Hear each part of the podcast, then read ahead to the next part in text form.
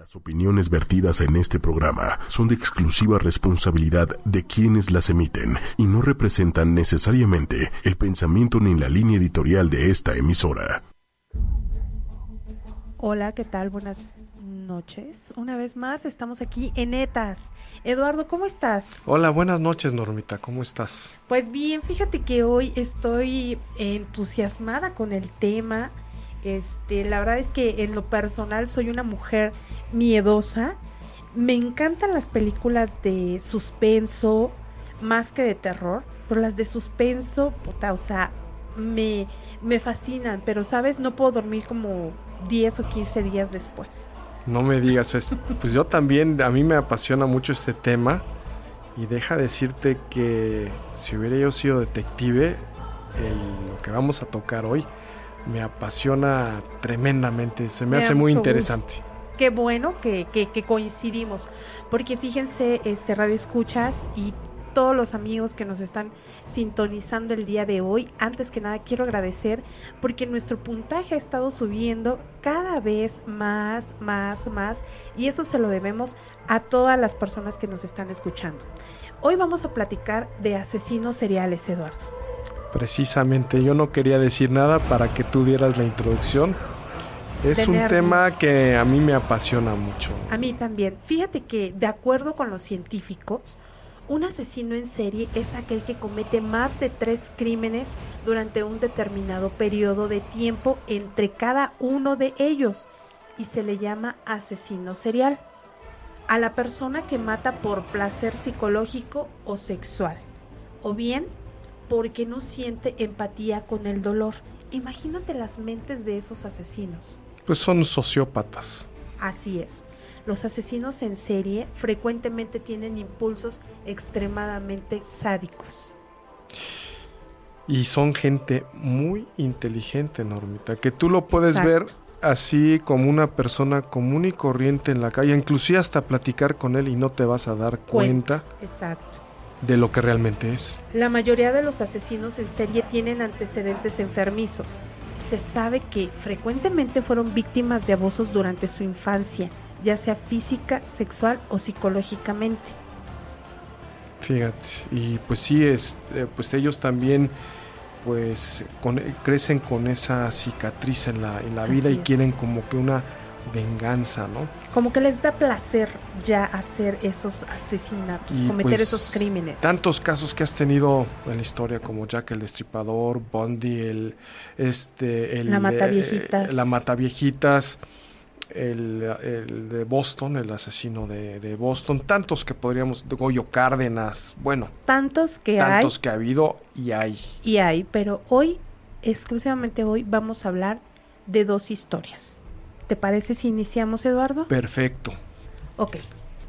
Pues inspirado en una infancia llena de dolor y abusos sexuales, este asesino colombiano comenzó violando hasta transformarse en el monstruo que, entre los años de 1992 y 1999, aparte de violar, torturó y mató a unos 140, aunque se cree que pudieron ser 192 chicos, Eduardo, entre, 10, entre 6 y 16 años.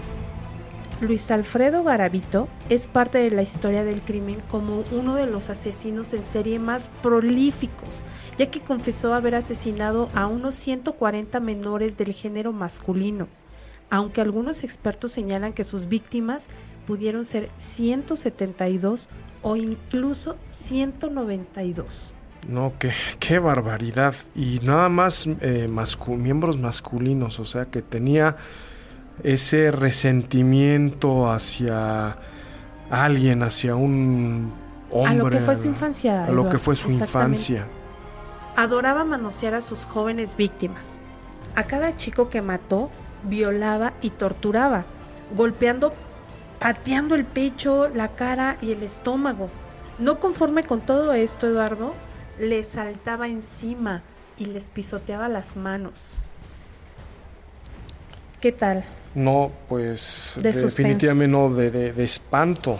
O sea, un tipo que desquiciado, desquiciado. y cómo lo habrán tratado en su infancia para que hubiera llegado a estos extremos. Y a eso vamos a llegar, para saber por qué actuaba de esta manera. Garavito nació un 25 de enero de 1957 en el municipio de Génova, Quindío, en Colombia.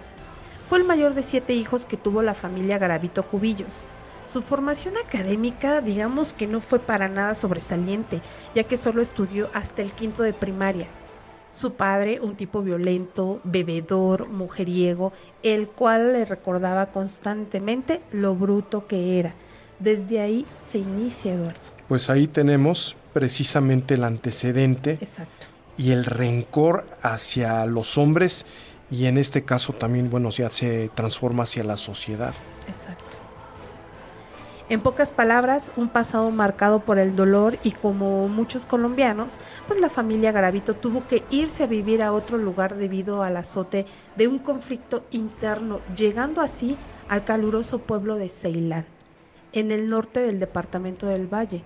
Allí en Ceilán, Garavito ingresó a la escuela Simón Bolívar con un gran entusiasmo, pero pronto sus problemas internos empezaron a transformarlo en un niño introvertido, usualmente violento y frecuentemente molestado por sus compañeros, lo que hoy en la actualidad se le llama bullying. bullying. Y fíjate lo que hace. Mira, paralelamente de toda esa frustración escolar, Normita Garavito, nunca tuvo un buen entorno familiar. Porque años después declaró que tenía la desgracia, fíjate, de estar dentro de una familia que se pasaba discutiendo, peleando, lanzándose palabras de grueso calibre. Ya me imagino, ¿eh? Fíjate nada más.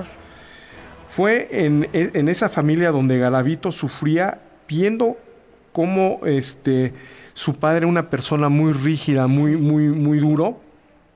Golpeaba a su madre y la arrastraba por todo, que la arrastraba por toda la casa. Ya, Qué imagínate qué, qué, qué, qué escena, ¿no? Claro. y eh, mientras le lanzaba gritos ella desesperadamente. Sin embargo, hubo una escena que a Garavito lo marcó para eternamente para, para su vida. Yo creo que esa escena lo ha de haber impulsado a hacer lo que hizo. Pues ahí te va, por lo que años después él mismo declaró y palabras textuales. A ver. Yo vi cuando él la cortó, esa imagen queda grabada dentro de mi cerebro de por vida, no la he podido olvidar. Yo fui el único que la defendí. Le metió una pela que la dejó cojeando eh, o coja, estando embarazada de mi hermano Ricardo, fíjate. Fueron casi 40 años que le aguantó mi mamá a ese señor humillaciones, desprecios. Recuerdo que le decía, ya la recogí del fango, mujerzuela. Era lo que le, lo que le decía este señor a, a su madre. Exacto. Ahora sí que el papá. Entonces, entendemos, mas no justificamos la conducta tan, tan, tan agresiva y tan vengativa años después hacia la sociedad. Todo ese rencor, todo ese coraje que tenía. También el padre de Garavito era un individuo que además de tratarlo de hijo de puta, porque de ahí no lo bajaba, bastardo e imbécil, solo lo tomaba en cuenta para que cumpliese diversas tareas que le encomendaba. A esto se sumaba una negativa de permitirle a Garavito de tener amigos o novia. Frustrado, además creció. Fíjate todo el daño psicológico que le hizo este hombre a... Hay padres que en la actualidad lo siguen haciendo. No, no, no tan ahorita como estamos leyendo, como estamos eh, eh, viendo esta historia. Hay padres que siguen haciéndolo en otra forma, pero es lo mismo. Pues una sobreprotección a veces que es muy dañina, yo creo que luego a los niños, ¿no? O al adolescente en su formación. Una sobreprotección. sobreprotección y además, sabes que en lugar de llamarles la atención, lo que hacen es esto. Eres un tonto, eres un estúpido, ¿por qué no te fijaste, idiota? O sea, de ahí no los bajan. Y esa no es una manera de empezar a educar o a formar a ese niño qué es lo que está pasando y qué es lo que pasó en la vida de Garavito. Claro, y les crean un complejo de inferioridad que luego, pues en, las vi- en su vida más adelante van a tener unas consecuencias muy negativas de diferentes formas que pueden llegar al extremo de lo que hizo Garavito posteriormente. Iniciando con las drogas, Eduardo. Las, las drogas lo transforman. Sí. O sea, a lo mejor en ese tiempo no sé qué drogas existían. Pero hoy en la actualidad hay infinidad de drogas que el niño cuando se siente solo, cuando se siente humillado por los padres, ¿qué es lo que hace? Se arrincona con los, con los amigos y los amigos empiezan. Y fuma y bebe y drogate y entonces empieza la transformación y de ahí empezamos a tener delincuentes, asesinos y etc. Pues es que es una, la única forma que tienen ellos de un escape, de, de salirse de ese infierno del que están viviendo, ¿no? Que tampoco se justifica. Tampoco, pero bueno, estamos dando Así una reflexión. Bueno, aunado a lo que te, a lo que, a, a lo que declaró, Suma que un día entró un amigo de su padre, un tipo que era un vecino dueño de una droguería del pueblo y un abusivo consumado. Ese hombre, fíjate, lo torturó, lo, uh, lo, lo, violó a Garabito. Cuando apenas, cuando apenas, Ajá. cuando apenas tenía 12 años, lo ultrajó uh, golpeándole, el, le mordió el pene, Dios mío. los glúteos, eh, lo quemaba con una vela, amarrándolo a una cama y obligándolo a hacer cosas que, bueno, Infames. infames, te podrás imaginar. Que ni el mismo Garavito quiso confesar años después. Te- Imagínate. no, pues, No, no, no, no, qué horrible. Y lejos de darse por satisfecho este, este amigo de, bueno, supuesto papá. de su papá. ¿verdad? También- lo iba a visitar cuando Garavito dormía con su hermano Rafael, lo sacaba de la habitación y lo llevaba a algún lugar del campo para violarlo a sus anchos por aproximadamente dos años duró esta, este suplicio para, para este mucho, para Garavito. Sexualmente tampoco fue muy buena influencia, pues el mismo Gravito contó, mi papá no dormía con mi mamá, dormía conmigo. Él me bañaba. No recuerdo que él me haya acariciado. Tengo un recuerdo vago. Era de noche. Él como que me acarició, me tocó las partes íntimas. A ese señor nunca lo quise. Lo veía como un verdugo. Es una declaración también de Garavito. Imagínate, Pues el dolor tan intenso que ha de haber vivido pues Garavito después de haber es, pues Exacto, vivido esa fue ex- una- tener esta experiencia. sí, esa fue una infernal rutina sexual de Garavito, sin más ni menos. Hasta que fueron a Trujillo donde las cosas tampoco se mejoraron, ya que allí, cuando su padre lo mandó a comprar unas inyecciones a una farmacia, el sujeto, otro conocido de su padre, o sea, se fueron de un lugar cuando ya había sido violado, aparte su papá lo acariciaba. Se fueron a otro y ahí se encuentra otro sujeto que también es amigo de su papá. Violó a Garavito, cosa que repitió algunas veces más, sin ser jamás delatado, puesto que el pobre chico temblaba de miedo ante la posibilidad de que su padre no le creyera a él, sino a sus amigos. Oye, pues qué amiguitos tan, tan padres tenía el papá, ¿verdad? Y eso se suscita hasta la fecha. Hay padres que le creen más a los amigos. Sí, he escuchado casos o que lleguen y la mamá porque está tan enamorado del tipo con el que vive Del padrastro, por decirlo o del así. padrastro o su pareja, no le crea a la hija o al, o al hijo y cuántas tragedias de este tipo no hemos escuchado. El daño era ya definitivo, Eduardo, según se ve en las palabras de Garavito. Después yo empecé a sentir una atracción hacia las personas de mi mismo sexo. Mis hermanos y hermanas estaban muy pequeños. Yo sentí como algo y todos nos fuimos hacia una cama donde yo insinué que se quitaran la ropa y comencé a acariciarlos. Declaración de Garavito. Allí no pasó nada, ni mis padres se dieron cuenta, ni tal vez mis hermanos se acuerden. Estando durmiendo, cogía a mis hermanos menores y les quitaba la ropa, y sin que ellos se enteraran, los acariciaba. Ya empezaba Garavito a despertar su apetito sexual, pero de su mismo sexo, Eduardo. ¿Por qué? Por lo mismo. Por las violaciones que anteriormente ya había tenido. Pues ya en un momento dado su subconsciente o su mente ya lo veía como algo normal o natural. o pensó que esa conducta era la adecuada. Probablemente. No desconozco, me, me, me impacta el, el estar eh, traduciendo, compartiendo esta historia con, con, las personas. A mí me impacta, la verdad.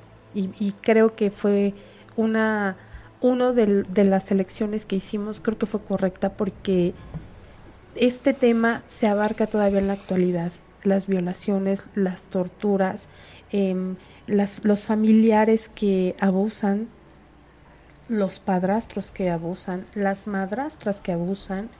De hecho violan también a, los hijos o los padres que violan a las hijas y que tienen hijos con las hijas. Sí, pues la, ahora pues que está muy penado la violencia intrafamiliar, que se le llama. Exacto.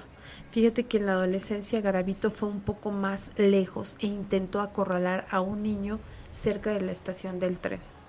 Violarlo no era su intención, solo quería abusar ligeramente del niño inocente por lo que empezó a tocarlo en sus partes íntimas, pero este gritó y afortunadamente vinieron unos guardias de la defensa civil que se llevaron a Garavito.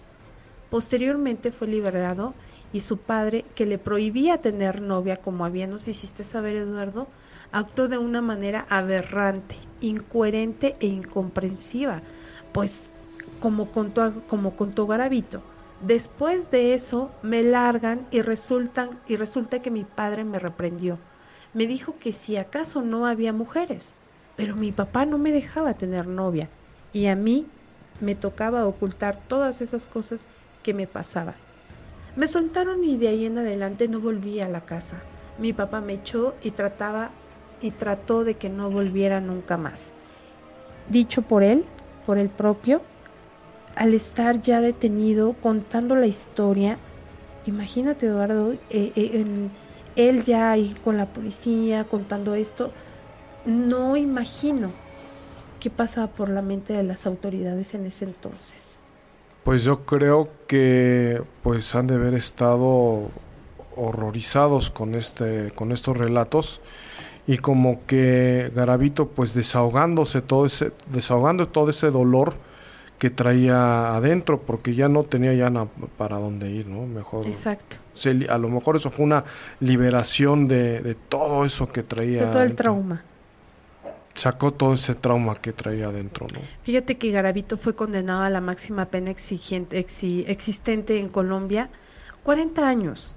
Muchos solicitaron su muerte, pero el Estado nunca lo, lo o sea, accedió a esta pena y bueno, también esto debió a su buen se debió a su buen comportamiento, el por qué no cumplió toda la condena y a su colaboración en el rastreo de los cadáveres. Imagínate, o sea, aparte de eso, él sepultaba los cadáveres, por lo que entiendo.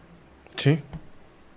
Y fíjate que, bueno, nada más un partido, ha habido asesinos seriales muy parecido a esto, que han tenido la, la osadía de que llevarse a su tumba Exacto. el secreto de dónde enterraron a, sus víctimas. Y los padres pues lo único ya lo único que les queda verdad es pues dime dónde está enterrado mi hijo para poderlo darle un, buen entierro y todo. Pues ni eso ya ha habido ya hay casos ¿eh? la señora Wallace luchando aún por saber dónde dónde, quedó su hijo. Imagínate ejemplo y muy muy muy trágico. Ejemplo bueno, pues fíjate que se ha abierto la posibilidad de darle la libertad condicional cuando cumpla unos 24 años de condena.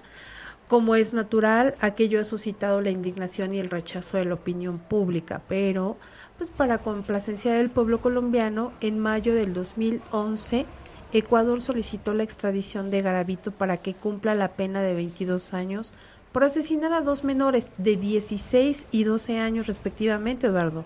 Esto pasó en Santo Domingo, de los Colorados durante julio de 1998. Inicialmente parecía que el proceso iba a, decantarse a favor del deseo popular.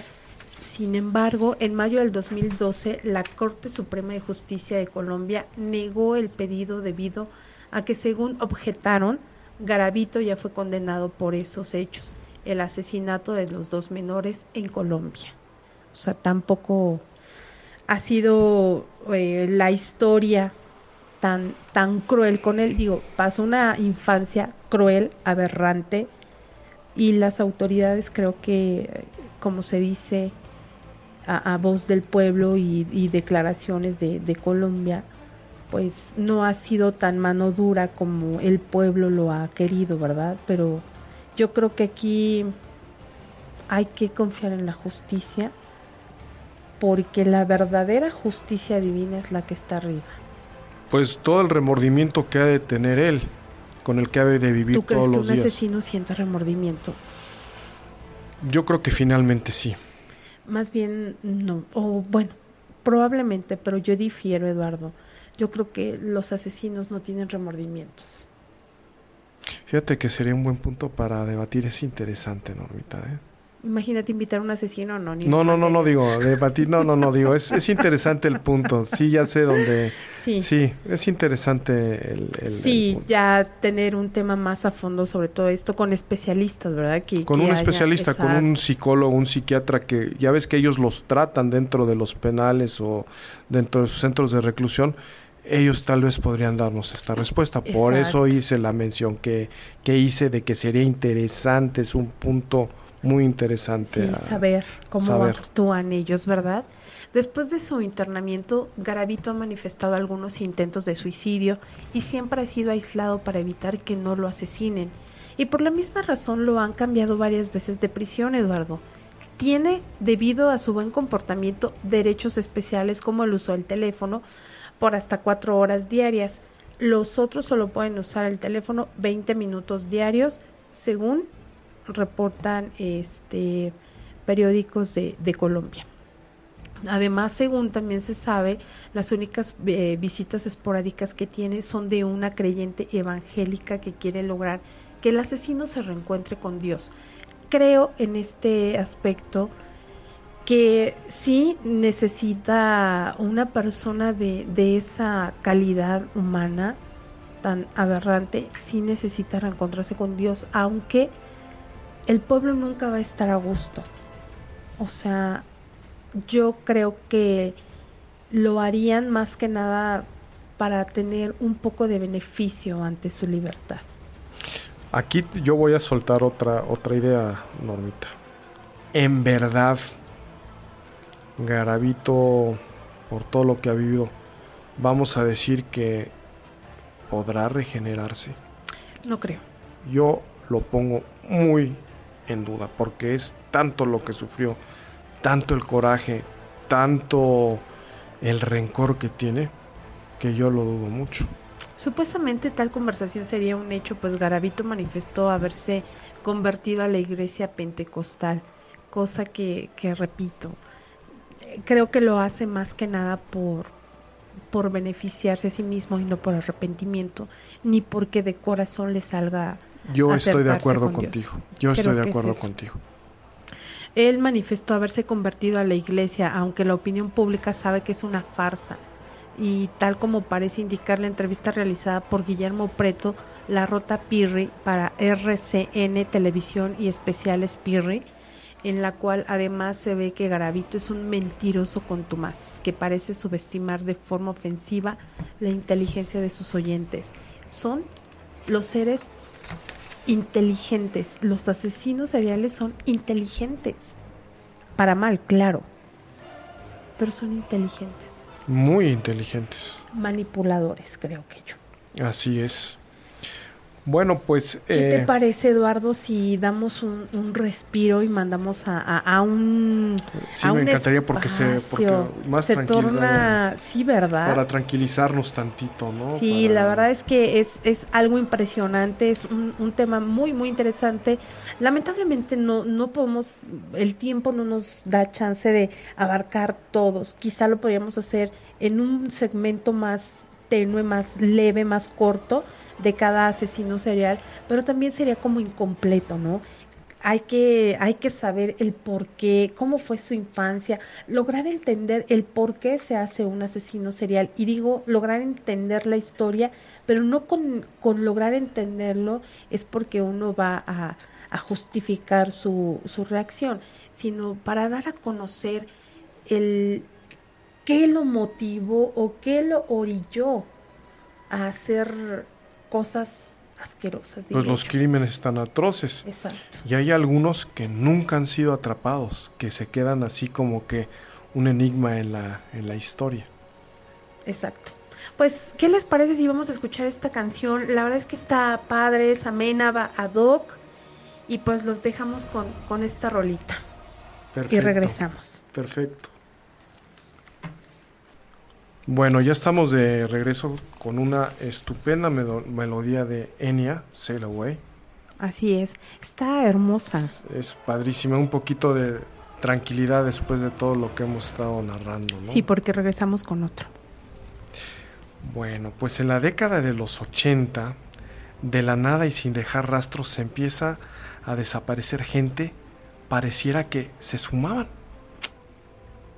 Ah, caray se veía una joven normal, como cualquiera, estudió educación física en Texas y siempre se caracterizó por ser una buena estudiante. ¿Quién iba a sospechar de alguien así, verdad? Exacto. Nadie jamás se hubiera pensado que Sara Aldrete sembraría el terror y el temor en Matamoros, Tamaulipas, Caray. al lado de una banda criminal apodada Los Narcosatánicos. Wow muy sonados en los 80. Muy sonados, ya ves que hubo aquí también algún, creo que catearon una casa aquí en, en, En la, en, la, la- en la Narvarte, si Así mal no es. recuerdo, y encontraron cosas espeluznantes. Pero bueno, Eh, estos narcosatánicos acusados de secuestrar y matar al menos 17 personas en ritos satánicos, en 1988 esta chica imponente de 1,87 de estatura, conoció a Adolfo de Jesús Constanza. Y desde que se vinculó con el líder de la secta, la vida de, de Sara dio un giro de 180 grados. Imagínate, conocer a, a un líder, a Constanzo, el, el- el líder de los narcosatánicos. Pues te podrás imaginar, ¿verdad? Bueno. Sara María Aldrete Villarreal nació un domingo 6 de septiembre de 1964 en Matamoros, Tamaulipas. Una parte de su educación primaria la cursó en el Jardín Elementary School en Brownsville, Texas. Terminó su eh, instrucción primaria del lado mexicano. En el American Business College estudió secretariado ejecutivo y contaduría, donde se recibió a los 15 años de edad. Wow, buen estudiante también. Bueno, te digo que son inteligentes. En la Academia López Padrón estudió idiomas. Posteriormente ingresó a la preparatoria James D. Porter High School en Brownsville, Texas. Sus estudios universitarios los, los realizó en Southmost College en Brownsville también, en la carrera de Educación Física. Es Physical Education and Dance, que es Educación Física y. Danza donde obtuvo una beca y mientras realizaba sus estudios impartía clases de regularización a sus compañeros y clases de tenis a niñas principiantes. Wow. Pues fíjate que la nota roja en México llegó a trascender intencionalmente en muy pocas ocasiones. Pocos casos criminales ocurridos en nuestro país han ocupado sitios estelares en la prensa internacional y uno de ellos es el de los narcosatánicos, Eduardo. Banda liderada por el cubano Adolfo de Jesús Constanzo y la México norteamericana Sara Aldrete, quien actualmente se encuentra presa. Estos narcosatánicos, Eduardo, principalmente la imagen de Constanzo, aparecieron, ap- aparecieron y aparecían en casi todos los eh, recuentos sobre el crimen serial en el mundo y en las publicaciones sobre sacrificios rituales de tintes diabólicos. Espeluznante, Eduardo.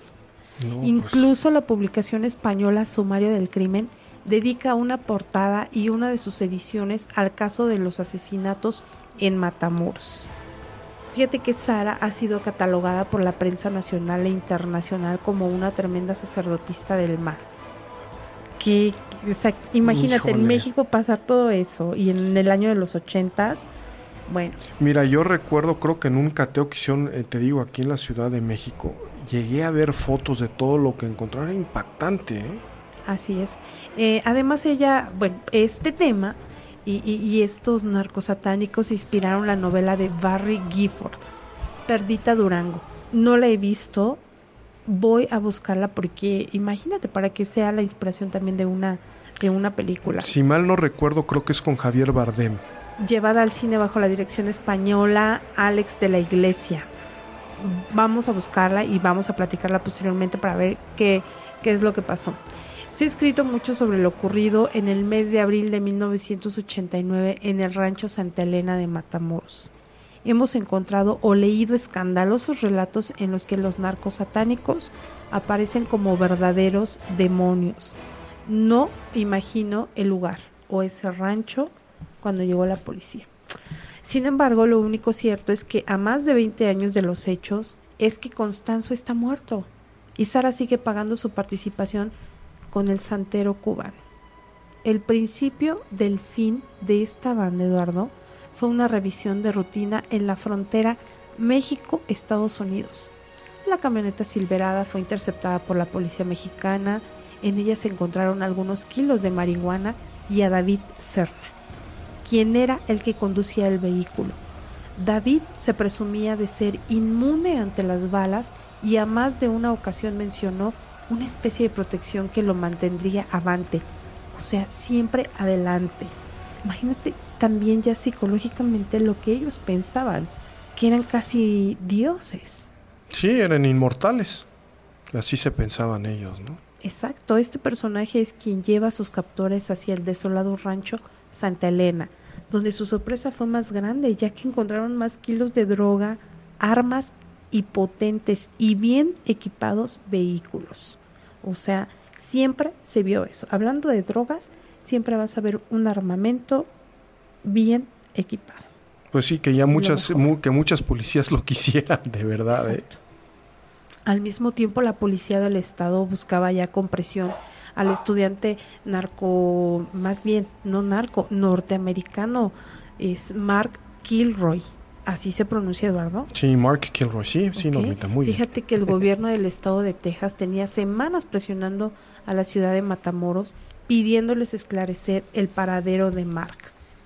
Durante el cateo del 11 de abril de 1989, realizado por la Policía Federal en el rancho Santa Elena, se encontró un hallazgo horrible que se decía en ese entonces, Eduardo. Era lo más grotesco de la historia del crimen en México. Qué barbaridad. Sin más ni menos, fueron hallados los restos de aproximadamente 14 personas. Algunos de ellos habían sido prácticamente descuartizados. Se notaba que habían sido desangrados y finalmente sacrificados durante la práctica de algún rito satánico.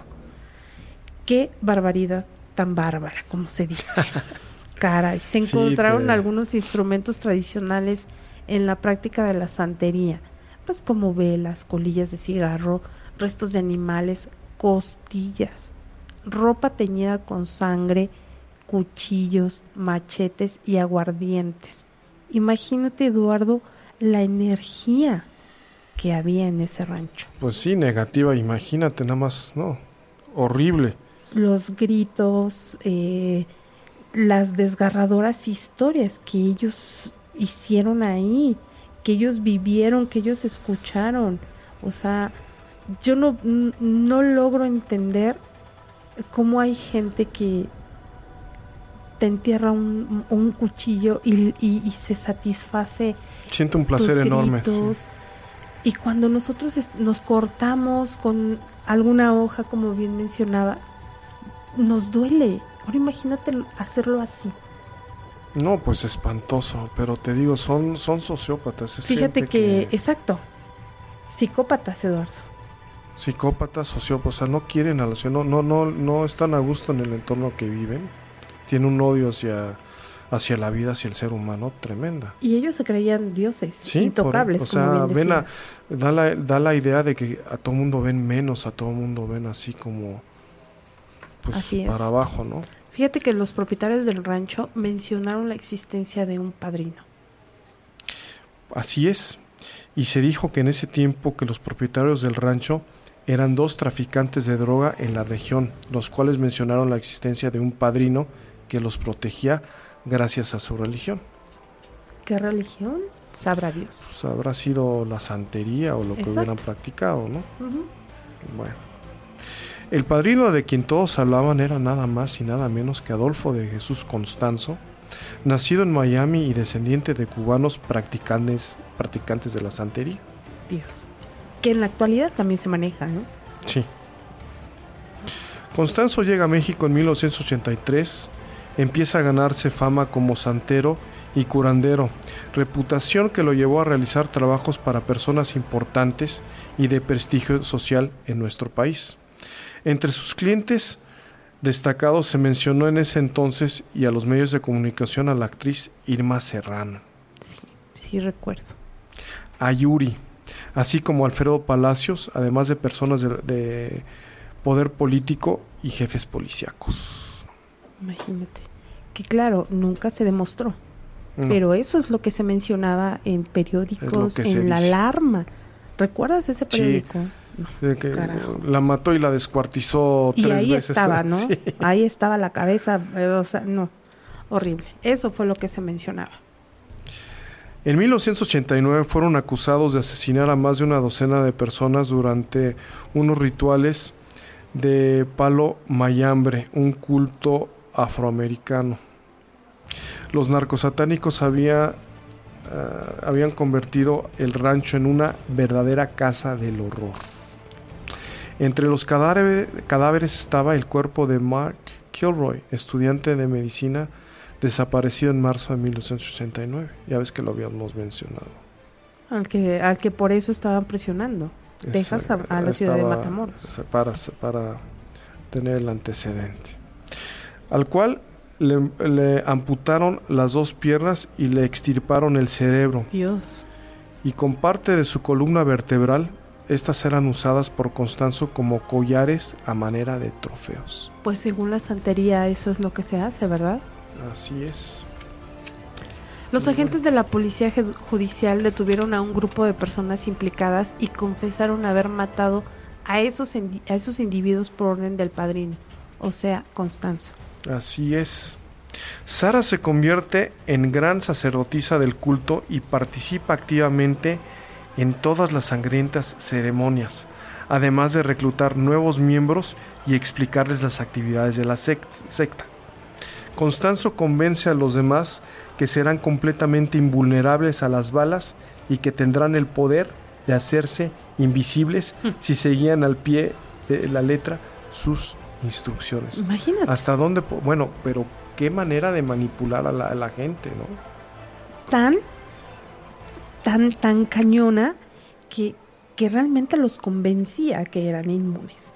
Y, y los convencía que, la, que, que, por ellos no podían traspasar las balas. Por eso fue que eh, eh, Mario, el que se mencionó, este, eso decía. A mí que me hagan lo que quieran, o sea, las balas a mí no, no me hacen nada. Imagínate hasta qué grado era la manipulación de Constanzo por ellos.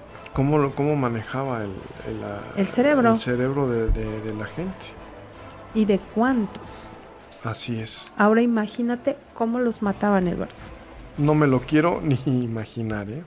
Fíjate que el rito termina cuando los participantes beben la sopa del caldero, según eh, la santería, y formada con la sangre de la víctima, su cerebro y los demás elementos que completan la siniestra ganga, lo cual les dará todo el poder que los criminales desean. Según eso es parte de la santería y viene siendo parte de, me imagino que como un bautizo. Ya creo que podemos hablar más de la santería en otro tema donde podemos entender todas estas escalofriantes historias eh, referente y que tocan a este tema de la santería, ¿verdad? Claro. Según las aterradoras declaraciones de Sara a la policía, Desde que conoció a Constanzo, mantuvo, una doble vida, comportándose como una chica normal con sus amigos y familia y como una fría asesina por otro. Literal, en la actualidad, y, recalco o hago énfasis en que en la actualidad, porque estos dos, estos dos asesinos en serie que, que nosotros escogimos, es precisamente porque hay mucha eh, coincidencia a que ellos hacían lo que hoy todavía pasa y que hay veces que nos asombramos. Pero ¿cómo lo hizo? Porque ya existía desde tiempo atrás. Ahora, lo que no se explica uno con, con Sara es que ella no vivió lo que vivió Garavito y cómo fue que eh, pues se convierte en una asesina tan tan sanguinaria y tan pues, sí quizá a lo mejor ahí fue eh, eh, la atracción por Constanzo no aunque realmente ella siempre lo ha negado pero pues yo creo que algo tuvo que ver que que ella accedió a todo eso. Algo le ha de haber hecho. Algo algo algo que lo que la encantaba que no sé. Incluso, Eduardo, hay ocasiones en que no sé si te ha pasado, pero hay personas que nos atraen y no tanto por su físico, sino porque hay algo intrigante en esa persona, algo que te hace sentir el, deseo de saber qué es eso oscuro o qué es eso que tiene esa persona. Sí, que tiene la habilidad de manipularte a su antojo por esa atracción, o sea, aprovechan, son muy inteligentes, aprovechan esa debilidad entre comillas y de ahí se van a meter para poderte manejar. También podría ser, y se dice que, que Sara pasaba un momento muy vulnerable, ¿no? Entonces cuando las personas estamos vulnerables, parecemos esponjas. Sí, todo, todo absorbes, todo es muy, muy, muy delicado ese momento, muy sensible para una Así es. Fíjate que Sara confesaría además otros crímenes brutales, como en el, en el que uno de los miembros de la secta mantiene a la víctima con vida después de haberle cortado el pene, Dios, las piernas y los dedos de las manos. Le abre el pecho de un machetazo y le agarra el corazón sin desprenderlo lo muerde a dentalladas mientras el morimundo lo mira agonizante. ¿Te imaginas la escena? O sea, uno está eh, platicando, pero a la vez te estás imaginando la escena. Sí, escalofriante. Más tarde negaría su participación en los desquiciados rituales, asegurando que el padrino la retuvo contra su voluntad al haberse descubierto toda la matanza de Matamoros. O sea, participa o lo niega y volvemos a lo mismo. Quizá lo hace pues para reducir una pena o para obtener más beneficios. En realidad no sabemos. Ella siempre lo negó, pero hubo eh, declaraciones, eh, periódicos a nivel mundial donde se manejó todo esto, se mencionaron nombres de artistas, nombres de políticos y, y hasta la fecha no sabemos si esto es un mito o es verdad. Solamente ella lo sabe. Y como tú dices, ¿no? Hay cosas que se llevan hasta la muerte y se quedan así. Ahora sí que sería un caso sin resolver. Correcto. Aunque para ellos está resuelto, ¿verdad? Pues sí, porque pues, o ya se murieron o están purgando su condena. Exactamente. Fíjate que más de 20 años los crímenes de los narcos satánicos. Sara María Alderete, conocida como la madrina, busca su libertad, Eduardo. Para ello logró que un juez federal le otorgara un amparo que obliga a las autoridades penitenciarias a responderle su petición de si merece el beneficio de la preliberación por el tiempo que lleva en prisión. Realmente la única mujer de este grupo solicitó la aplicación de los beneficios de la ley para recuperar su libertad antes de cumplir con la sentencia que le fue impuesta. Y es a lo que decíamos, ¿no? Hay veces que no sabemos si realmente cambian, si no cambian, si realmente fueron eh, eh, los asesinos, si participaron. Y como se dice, eres asesino y, y porque tanto es culpable el que mata la vaca como que el que le agarra la patada. Pues sí. y entonces, mira, en el sistema penitenciario lo que pasa es de que te van quitando años por buena conducta, por cierta labor que haces dentro de la, de la cárcel, si te pones a estudiar. Te rebajan la condena siempre y cuando tú trabajes para la institución. Porque dentro de los reclusorios hay mm, muchos trabajos donde bien puedes entrar a trabajar. Eh, puedes poner hasta tu propio negocio dentro de un reclusorio vendiendo chicles y todo. Pero si tú trabajas para la institución, te puede cortar. Te cuenta ahora sí que el 2 por 1. Pero si tú no trabajas para la institución, no te cuenta. No sé cómo sea, eso sí, ahí lo, lo, dejo para los abogados, no sé cómo sería. Cuando tú demuestras una buena conducta, imagino que apelan o piden una revisión de... Piden una revisión del caso y que te vayan este, compurgando o, Que te metan igual el 2 por 1 Sí, que, que, te vayan reduciendo la, la condena por ¿Y cómo pueden comprobar que, que realmente llevan una buena conducta? Porque les hacen, bueno, revisiones psicológicas, obviamente hay reportes de conducta que tienen adentro. Se hacen esporádicas cada año, cada medio año. Eh, eh, mi especialidad no, no es ser penalista ni derecho penitenciario, pero es más o menos parecido, es, es, es eso. Y les hacen, eh, pues los ven como pruebas y los ven como internos modelo bueno, pues, que hay algunos internos que realmente salen con la prueba y, han estudiado más que estando aquí afuera. Sí, no, bueno, salen hasta con carrera, hasta de abogados salen. O de, incluso ahí este, se vuelven maestros, salen y regresan a dar clases. Sí, efectivamente. Entonces, todo ese tipo de situaciones te van quitando años de, de condena. Que yo creo, en lo, mi muy particular punto de vista, que siendo acusado de ese tipo de crímenes, pues no deberías de tener derecho absolutamente a nada y ahí te quedas. No deberías de, pero bueno, no, tener, no deberías de tener ese, beneficio por el, si, la si la condenaron a, que es cadena perpetua, aquí se maneja eso. Bueno, en ese tiempo de haber sido la, la, máxima de haber sido 40 años de cárcel.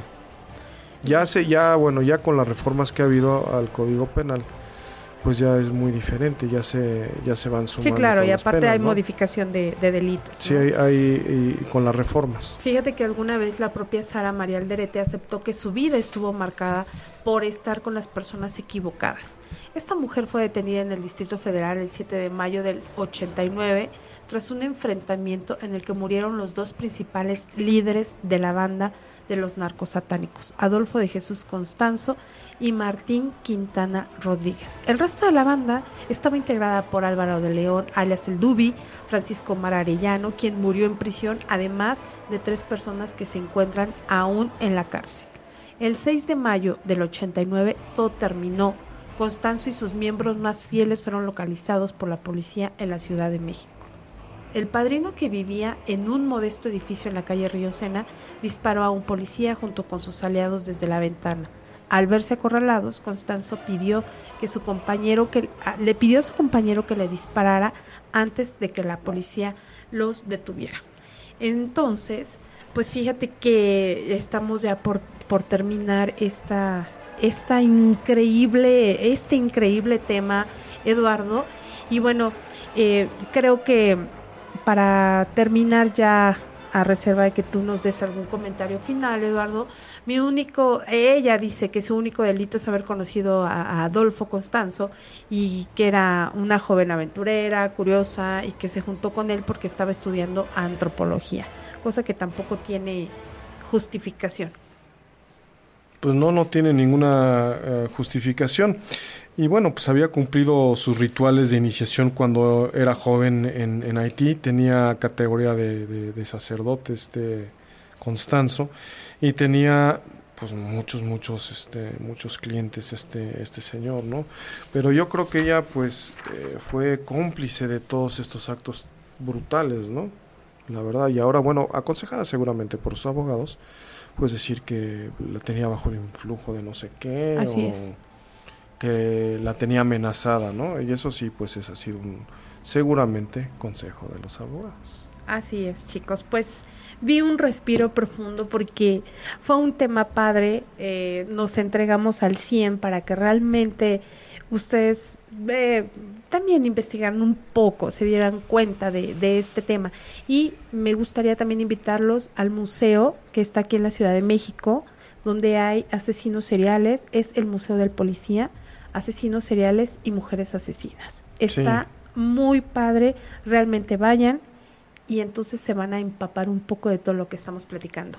Y será una experiencia escalofriante. Así es. Eh, muchas gracias a todos, eh, les mando muchas bendiciones, les agradezco infinitamente todas las personas que se unen para escuchar netas por ochoymedia.com. Pues bueno, soy Eduardo González, ha sido un gusto estar otro lunes con ustedes. Aquí estaremos la próxima semana. Les mando un saludo muy cariñoso. Bye. Si te perdiste de algo o quieres volver a escuchar todo el programa, está disponible con su blog en ochoymedia.com. Y encuentra todos nuestros podcasts de todos nuestros programas en iTunes y Tuning Radio. Todos los programas de ochoymedia.com en la palma de tu mano.